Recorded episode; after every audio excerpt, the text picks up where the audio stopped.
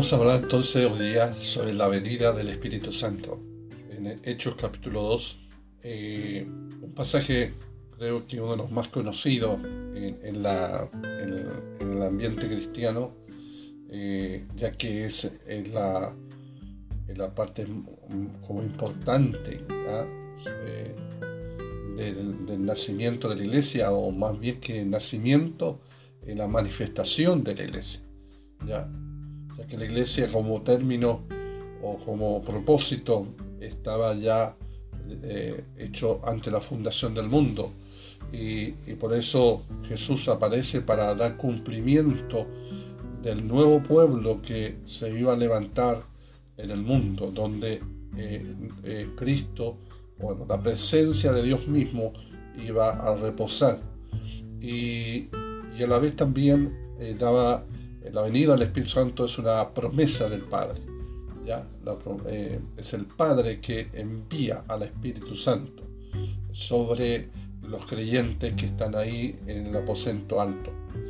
Eh, estuvimos hablando sobre en, el estudio anterior lo que significaba Pentecostés. Estaban unánimes juntos.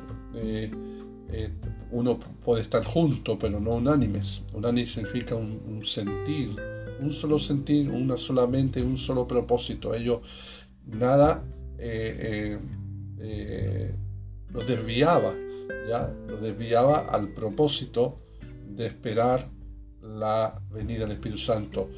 Ellos no sabían de qué manera, cómo iba a venir, la forma que iba a venir. Solamente estaban sujetos a una promesa, a una promesa que Jesucristo le había dado, que esperaran en Jerusalén y que no, en pocos días el Espíritu Santo sería enviado. Eh, entonces, estando en esa escena que están ahí en oración, ya, estos 120, y están unánimes, ya, dice que de repente vino del cielo. hay que el origen de, la consecuencia ¿ya? o, eh, lo que afectó en la parte natural acá en la tierra. La procedencia vino del cielo, un estruendo como un viento recio. ¿ya? Eh, la obra de Dios al enviar al Espíritu Santo, el, viento se emplea como con frecuencia en las escrituras como símbolo del Espíritu Santo un estruendo, ya como de un viento redención. Quiere decir que los cielos se abrieron, un estruendo quiere decir que hubo un ruido, ¿ah? un ruido, un, bueno, eh, se imaginen, imagínense los, los truenos eh, cuando hacen su, su, hacen su parecer, ¿ya? Eh, se, se, puede uno imaginar ¿ya? De, el ruido, el ruido que se produjo, ¿ya? Eh, se abrieron los cielos, porque dice que la procedencia viene del cielo, ¿ya? Como un viento recio. El viento eh, es el, símbolo del espíritu, ¿ya? Eh, hay dos elementos que aparecen acá, el viento y fuego, ya que lo vamos a ver más adelante pero el viento ya habla de neuma, ya habla de espíritu, habla de soplo, habla de aliento, habla de respirar. ¿ya? Eh, eh, es lo mismo que sucedió con Adán y Eva, eh, más bien deja, registrado ahí en, Adán cuando lo, forma, pero necesitaba el, el, viento, necesitaba el aliento de Dios, ¿ya? y el espíritu llamarle así. ¿eh? Ahí eh, lo mismo está sucediendo en, esta iglesia naciente. Eh, viene el viento, el aliento de Dios, ¿ya? sobre los 120, ¿ya? El soplar, el soplar, el respirar, ¿ya? fue recio, ya, decir que fue algo violento, ya eh, esa manifestación natural, pero su procedencia era sobrenatural. Dice que, que, soplaba, el cual llenó toda la casa donde estaban reunidos. esa, toda la casa eh, era un lugar, era un lugar de, mm, eh, bueno, de un lugar que donde habían celebrado la Santa Cena, ¿ya? y ellos quedaron ahí, estaban ahí esperando, ahí estaban orando, en una casa, ¿ya? Eh, algunos postulan que puede haber sido en el templo, pero es un poco difícil que haya sido en el templo, porque una por la, la, la, mala fama que tenían los discípulos, ya el mismo Jesucristo dentro del templo, que le hayan arrendado un lugar, es eh, eh, un poco difícil, ya. Ahora, bueno, eso lo vamos a ver más adelante, vamos por paso. Eh, se le aparecieron lenguas repartidas, como de fuego, asentándose sobre cada uno de ellos. Y aquí está la otra parte de lengua repartida de fuego. Siempre la presencia de Dios eh, en, el Antiguo Testamento se vio la parte del fuego. Ya en Génesis capítulo 15, ya 17, eh, cuando Abraham hace un sacrificio para hacer un, que se hace, eh, Dios va a hacer un pacto con Abraham ¿ya? y le pide un, sacrificio y al final eh, dice que una columna de, fuego se pasea sobre los sacrificios. Entonces, y era Dios mismo que se estaba paseando, eh, confirmando el pacto con Abraham. Tenemos el caso de, de, Moisés, cuando la salsa, la gloria de Dios reposa sobre la salsa, y, como sabemos, la salsa no, no se consumía. En la, columna de fuego también se muestra. Entonces, cada vez que eh, se habla de fuego, habla de la presencia de Dios. ¿ya?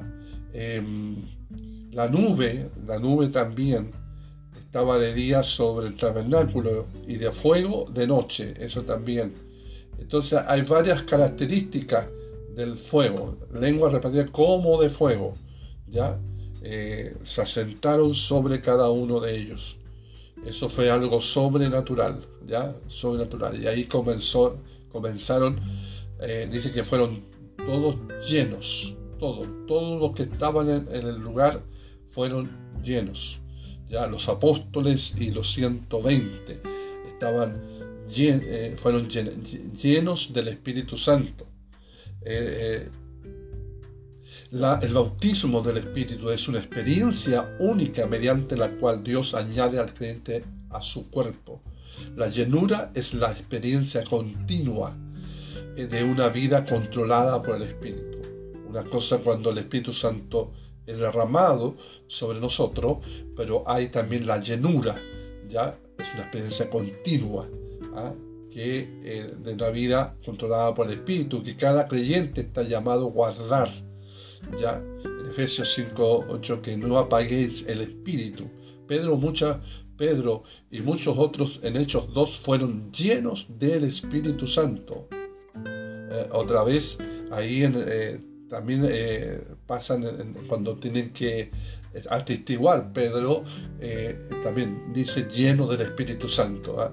Quiere decir que eh, es una continua llenura, ¿ya? Eh, eh, para, para hablar con denuedo la palabra de Dios. Hay que estar lleno del Espíritu Santo, ¿ya? Y entonces es importante, ¿ya? estar llenos, ¿ya? Continuamente llenos, ¿ya? Acá fue un evento, un evento que comenzó, ¿ya? Con ahí el derramamiento del Espíritu Santo. Y dice que todos, todos fueron llenos del Espíritu Santo y comenzaron a hablar en otras lenguas, ¿ya? Eh, hablar en otras lenguas, no, no eran cosas eh, eh, no entendidas, sino eran lenguas, lenguajes que existen en la tierra, ¿ya? y eso lo vamos a ver más adelante, que el Espíritu Santo entregó esas lenguas para entregar un mensaje a, las personas de que eh, estaban en esa fiesta de Pentecostés. ¿ya? Eh, así que, bueno, En otras lenguas, también Isaías dice, en otras lenguas voy a hablar a este pueblo por causa de su dureza. Habla por ahí eh, en, Isaías. Dice que hablaban otras lenguas según el Espíritu les daba que hablase. Eh, según el Espíritu. ¿ya? Y moraban entonces en Jerusalén judíos, varones piadosos de todas las naciones bajo el cielo. Eh, entonces estoy trayendo la luz que era una fiesta que venían de todo el imperio romano, eh, judíos, prosélitos. Los prosélitos eran aquellos que eran romanos o eran de otra cultura, pero adquirían la religión judía. ¿ya? Y eh, eso eran los prosélitos, pero habían también eh, personas que eran de linaje, de linaje judaico. ¿ya? Pero estaban reunidos en esta fiesta. Imagínense, eran miles y miles y miles y miles y miles de personas. Porque para reunir eh, a, un evento como ese y desde todos los lugares, ya eh, han sido miles de personas. ¿ya? Entonces, por eso está, hablando esto. Dice, bajo el cielo, y hecho este estruendo, fíjese lo que dice ahí en el versículo 6, eh, el estruendo como el viento recio. Y no el estruendo de las diversas lenguas, sino el estruendo del viento, del viento, el viento recio. Hecho este estruendo, se juntó la multitud. ¿Ya? Quiere decir que algo pasó en Jerusalén, eh, algo eh, eh, así como pasa un terremoto, toda la, la, gente es convulsionada.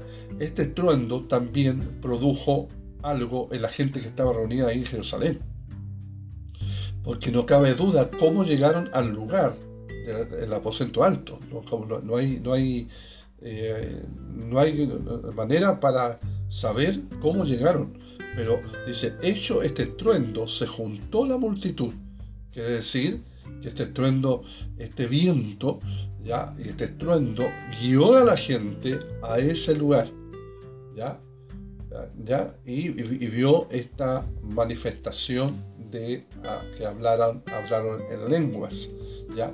Y estando confusos, porque cada uno les oía hablar en su propia lengua, y estaban atónitos y maravillados, diciendo, mirad, ¿no son galileos todo esto que hablan? Entonces, eh, los galileos, eh, eh, bueno, era bien conocido, era un lugar, un lugar de, en el mar de Galilea y según los estudiosos el Galilea era un lugar así de veraneo y algunas veces también eh, aquellos que eran jubilados de, Roma eh, eh, aceptaban sus casas o sus mansiones ahí, porque era un, lugar muy cómodo, muy, bueno, algo para el asunto de descansar.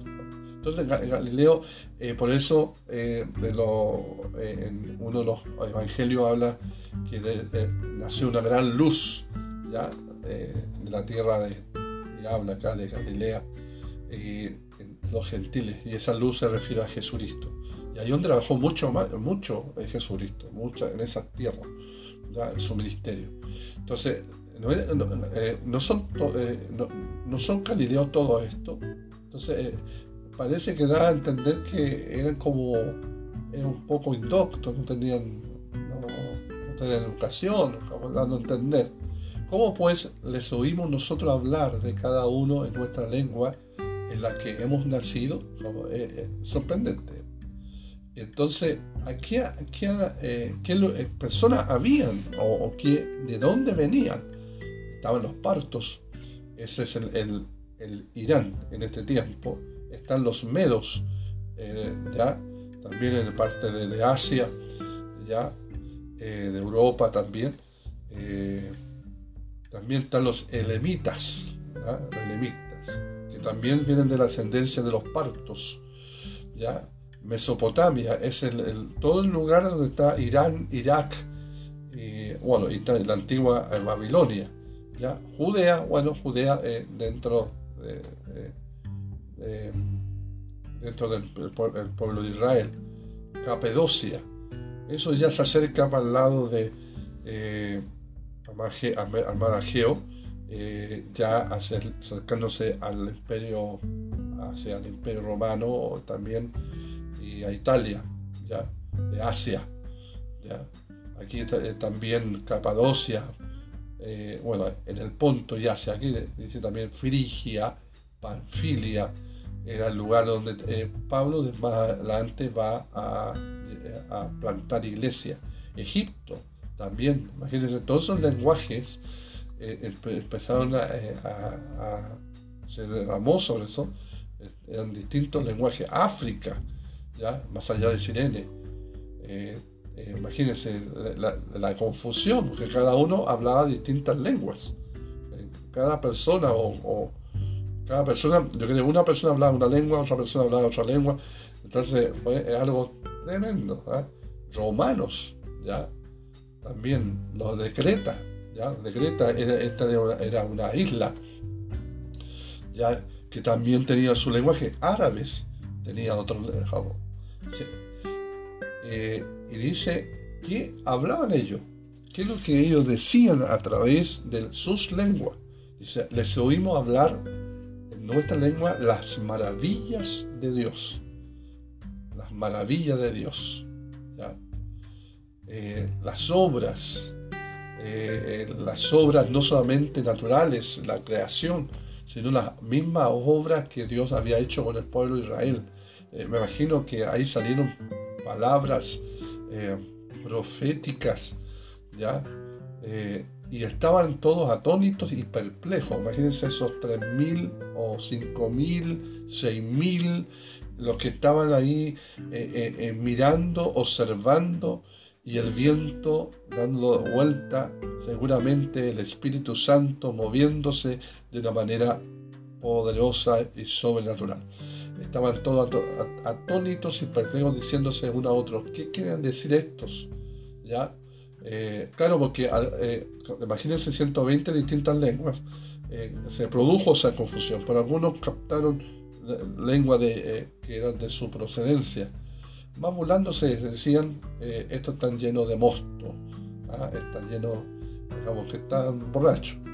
Y ahí entonces viene el primer discurso de Pedro, ¿ya? el gran discurso de Pedro, aquí en el entramamiento del Espíritu. Eh, vemos aquí a otro Pedro, no un, un, eh, Pedro, un Pedro que era sí o no, bipolar, llámale así, sino que era un Pedro lleno del Espíritu Santo con una seguridad, con una valentía, porque dice en el versículo 14, entonces Pedro, ya poniéndose en pie, y los once con ellos. En otras palabras, el que, el que mandaba tuta ahí eh, era Pedro, ya, y los, y los precedentes, los otros once también se levantaron y alzó la voz y les habló diciendo, hablándole a esta gente que había venido, ¿ya? Porque recuerden que 5.000 se convirtieron a Cristo, ¿ya? Cinco, eh, perdón, 3.000, 3.000 se convierten, pero yo creo que había más gente, ¿ya? Había más gente, entonces la multitud era grande, entonces aquí eh, alzó la voz, como eh, imagina la fuerza eh, eh, eh, no solamente natural de Pedro, sino también la fuerza del Espíritu, a, hablarle, varones judíos y todos los que habitáis en Jerusalén, esto es, o sea notorio y oíd mis palabras. tomen atención lo que voy a, voy a decir, está diciendo. ¿Ah? Pedro empezó su sermón debido a la inquietud de los creyentes o, perdón, de los oyentes, ¿ya? Eh, quienes querían saber el significado de las señales que habían observado y respondió conforme a la disposición de ellos, a también a responderle a los burladores, ¿ya? ¿ya? que no querían aceptar esa verdad.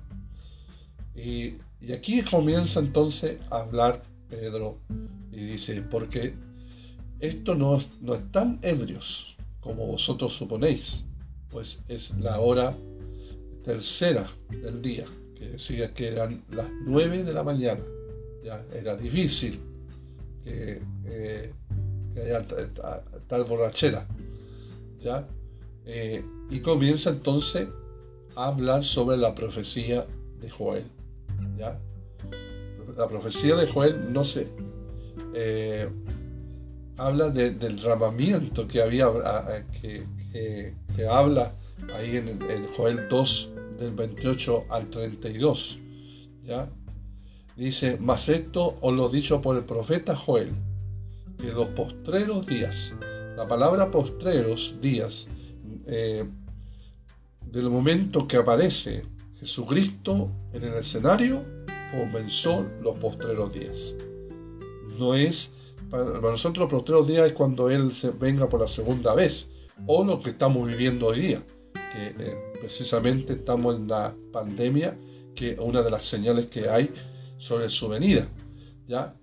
Pero los postreros comienzan del, momento que el, reino de Dios se empieza a establecer en la tierra. ¿ya?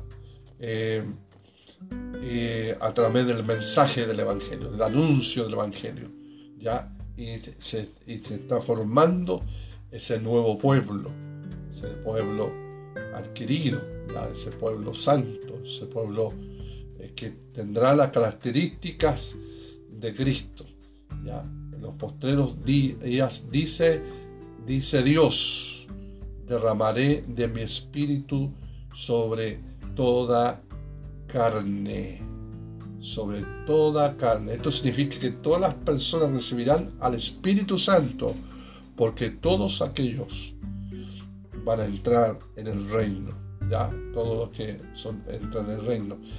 Pero también aquí esta palabra a mí es un asunto personal, ya no es.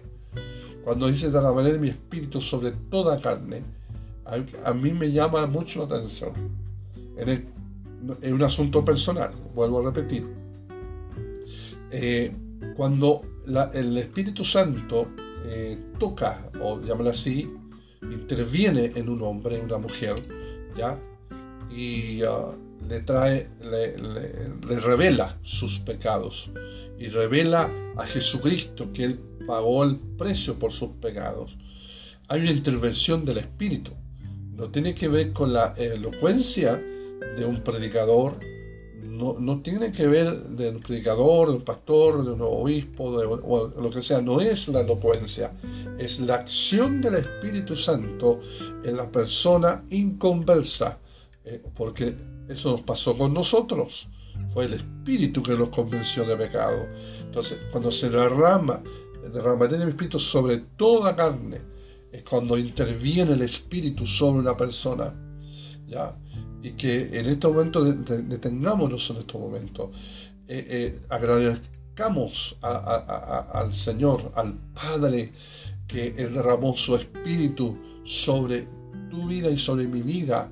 Eh, estando lejos de Dios, estando lejos de Dios, de los planes de Dios, de los propósitos de Dios, derramó su espíritu sobre, sobre nosotros para ver nuestros pecados, pero también para ver la provisión de, del perdón que es la cruz de Cristo, ya eh, que Él hizo.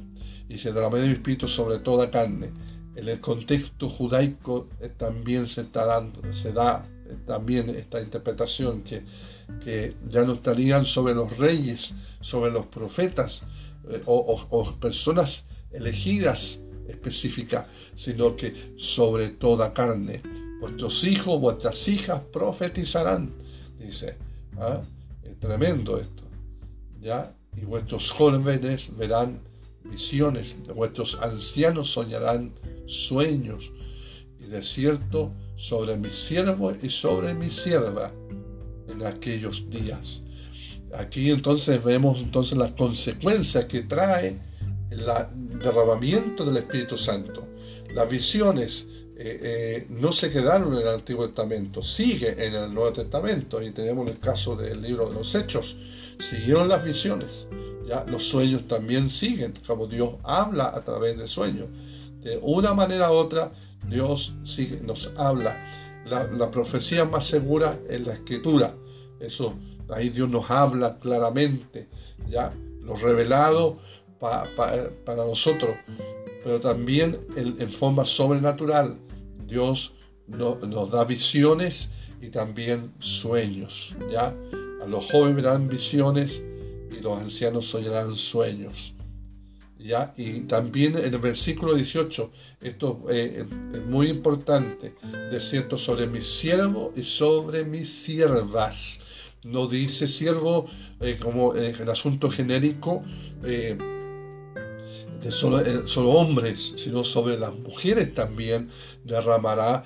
El, y cuando habla de mi siervo, mi sierva, no se refiere a, a, una persona, eh, como le no eh, creyente común, sino eh, gente que servirá en la obra de Dios, que servirá en, el ministerio de Cristo, ya aquí en la tierra, sobre mi siervo y sobre mi sierva en aquellos días.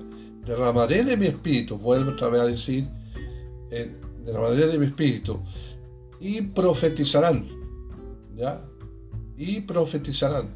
Es decir, que, que, la, que la, la, consecuencia del derramamiento del Espíritu Santo, la, evidencia también del derramamiento del Espíritu Santo, eh, que profetizarán. ¿Y qué es profetizar?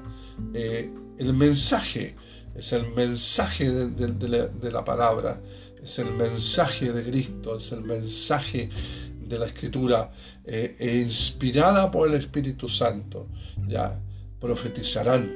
Eh, también tienen, tienen la, palabra profecía, eh, tienen el don de la palabra ciencia y sabiduría, ya que también es una facultad que Dios da al cuerpo de Cristo, a los siervos y a las siervas, ya y daré prodigio arriba en los cielos, prodigios, señales, ya eh, en, el cielo, señales también abajo en la tierra, ya.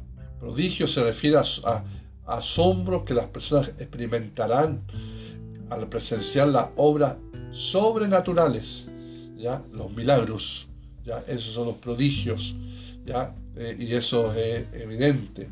Señales señalan cuando dice prodigio, hablan de, las cosas sobrenaturales, las sanidades, los milagros, cosas eh, eh, que, por ejemplo, tenemos el, el, el aviamiento de Indonesia, por ejemplo, que una de las cosas que a mí me ha impactado, un libro que se llama como viento recio, y ahí habla de señales sobrenaturales. Eh, creyente caminando sobre las aguas, eh, agua convirtiéndose en vino, eh, para que decirle sanidades, cosas tremendas, cosas como esas, prodigios y señales. Señala el poder de Dios que actúa atrás de cada milagro, ¿ya? las señales, las sanidades, todo eso son señales de que el reino de Dios en acción. Y por esa razón el Espíritu Santo fue enviado. El Espíritu Santo es una persona. Es el Espíritu Santo que hace los milagros. Es el Espíritu Santo que trae claridad a la mente. Eh, es el Espíritu Santo que trae renuevo. ¿ah? Una, una, cierta forma, no una nueva verdad, sino es una misma verdad, es la única verdad, pero eh, eh, con una luz, una luz, una claridad más nítida, eh, eh, y eso el Espíritu Santo lo, lo, puede dar. Ya, sangre y fuego y vapor de humo. Eh, bueno, esto se refiere, según los, lo de dispensación, habla del, tiempo final. El sol se convertirá en tinieblas, ya, eso sale en Mateo, ya 24, eso sucedió en Mateo, ahí se convirtió en tinieblas y la luna en sangre antes que venga el día del Señor. ¿ya? Eh, esto está hablando, por ejemplo, del capítulo 20, el sol se convirtió en tiniebla y la luz de sangre. Eso se refiere a lo que pasó en la cruz del Calvario. Y, muchos eh, se refiere a eso, el día del Señor, el juicio, el juicio, ahí está. El juicio, en, la, hay un juicio, es la consumación cuando Él venga, ya es la consumación del juicio, pero el juicio comenzó en la cruz del Calvario. Ahí fue enjuiciado el hombre. Ahí. Por eso es que todo aquel que cree ¿ah? y no cree ya está condenado. ¿ah? Ya está condenado. Porque todo aquel que no cree en Cristo, que no cree en la obra de la cruz, no cree, ya está condenado. Ya. El día del Señor. Entonces, lo que va a suceder en la, en la segunda venida es la consumación del siglo, del, juicio. ¿ya? Y, eso sucedió, por eso el sol se oscureció y la luna se convirtió en sangre. La luna, perdón, en sangre, perdón. ¿ya? Eh, es, según los, los estiradores, cuando Cristo murió, hubo un, eclipse, de cierta forma, o tiniebla, durante tres horas. Así, un fenómeno que no ha existido en la, historia humana. ¿ah? fueron tres horas de oscuridad. Y eso eh, hay registro también en escritos en el Imperio Romano, hay escritos, información, ya que eso sucedió ese día. Ya, una señal muy clara. Hablando de la, de, la, cruz de Cristo. Eh, y antes que venga el día del Señor. Entonces, antes que venga el día del Señor, eh, eh, bueno, el, derramamiento del Espíritu Santo, cierta forma, es un juicio para el incrédulo y es beneficio y es una bendición para todo aquel que cree. ¿ya? El Espíritu Santo es el que convence, es el Espíritu Santo el que obra, es el Espíritu Santo, la, la persona, es una persona, nuestro abogado, nuestro paracleto, es el Espíritu Santo. Cuando Jesús dijo ahí en Juan, lo dijo, sin mí nada podéis hacer, no solamente se está refiriendo a, su persona, sino también se está refiriendo al Espíritu Santo. Sin el Espíritu Santo, nada podemos hacer. ¿Ah? Así que estamos en un momento muy crucial en la humanidad eh, hoy día. y creo que es pertinente ya que le demos la importancia al Espíritu Santo. Yo creemos en un nuevo Pentecostés. Creemos porque está escrito una nueva está la profecía que dice que derramará de la lluvia temprana y tardía. La temprana ya vino. Ahora, eh, hay un derramamiento, está prometido el derramamiento mundial, así como pasó aquí en Hechos 2, también va, viene un derramamiento sin precedentes sobre la tierra. Eh, un, nuevo Pentecostés, llamarle así, como, término, pero no con la manera que nosotros estamos pensando, sino que la consecuencia que trajo la primera, eh, cuando se derramó el Espíritu Santo, eh, ¿qué consecuencia trajo? Todo el imperio romano cayó a los pies de Cristo otras palabras, eh, con persecuciones, con burlas, con pero el Espíritu Santo eh, empezó, eh, seguía avanzando con la iglesia, seguía avanzando, seguía avanzando, ya, porque esto no es obra de hombre, sino es la obra de Dios, ya. Y dice ahí, para dar término, porque ya tengo la media hora, dice, antes que venga el día del Señor, grande y manifiesto, ese día del Señor, no es un día literal, ya, de un día, sino es el día del Señor, es el periodo que Dios le da a, la humanidad, que, eh, eh, ese día, y ese día es la acción del Espíritu Santo que está haciendo hoy en la tierra y en, todos los siglos está el Espíritu Santo grande, grande y manifiesto, dice. Eh, qué tremendo, ¿ya? porque se está refiriendo al día, grande y manifiesto. ¿ya? Quiere decir que va a ser manifestado, va a ser eh, visto, visto eh, Cristo, visto la obra de Cristo, va a ser visto. Y todo aquel que invocar el nombre del Señor será salvo. Aquí ya comienza el señorío de Cristo. Eh, aquello que he hablado muchas veces sobre esto, incluso hay en, estudios sobre que hay Spotify sobre el, Jesucristo es el Señor. Aquí comienza, el mensaje es claro, claro. Dice, todo aquel que invocare el nombre del Señor. Eh, voy a ver en, otra versión eh, si, qué significa, porque todo el que invoque el nombre del Señor será salvo. Que invoque, que invoque, que tremendo. ¿ah? Que invoque. Entonces, vamos a ver otra cosa. ¿Qué significa invocar? ¿Ya? Porque muchas veces eh, eh, no sabemos los términos de las palabras muchas veces. Invocar. Eh, vamos a ver, vamos a buscar acá. ¿ya? significa nombrar, pedir ayuda, apelar en la Corte Suprema. ¿ah? Dice invocar un derecho. Wow. Ser pueblo, literalmente, de aquellos que son llamados por el nombre esto significa que son parte de Dios. ¡Wow! Mire, eh, eh, qué, tremendo. Todo aquel que invocar el nombre del Señor será salvo. En la palabra Señor no es un nombre, es un título. ¿ya? Podríamos decir que el nombre es Jesús. ¿ya? ¿ya? pero también el, nombre es la potestad, el, poder de ese nombre. Nombre del Señor. Dice, todo aquel que invocar el nombre del Señor será salvo. Será salvo. Más allá que un título, es la persona. Eh, eh, eh, el énfasis de los griegos cuando hablan del nombre Siempre nosotros, la palabra nombre es como un título, Eduardo, María, Juan, ¿ya? Para darle un nombre a una persona, un, título a una persona, ¿ya?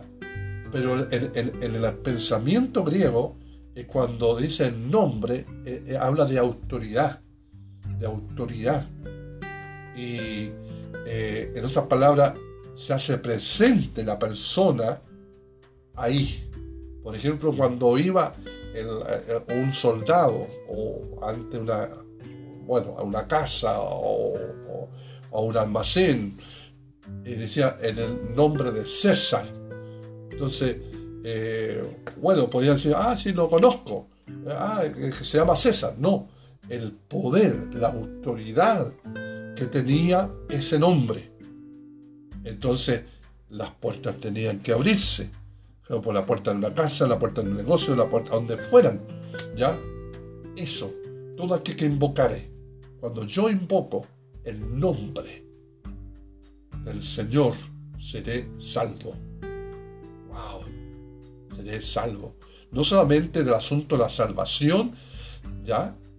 la salvación, sino eh, eh, eh, estoy salvo.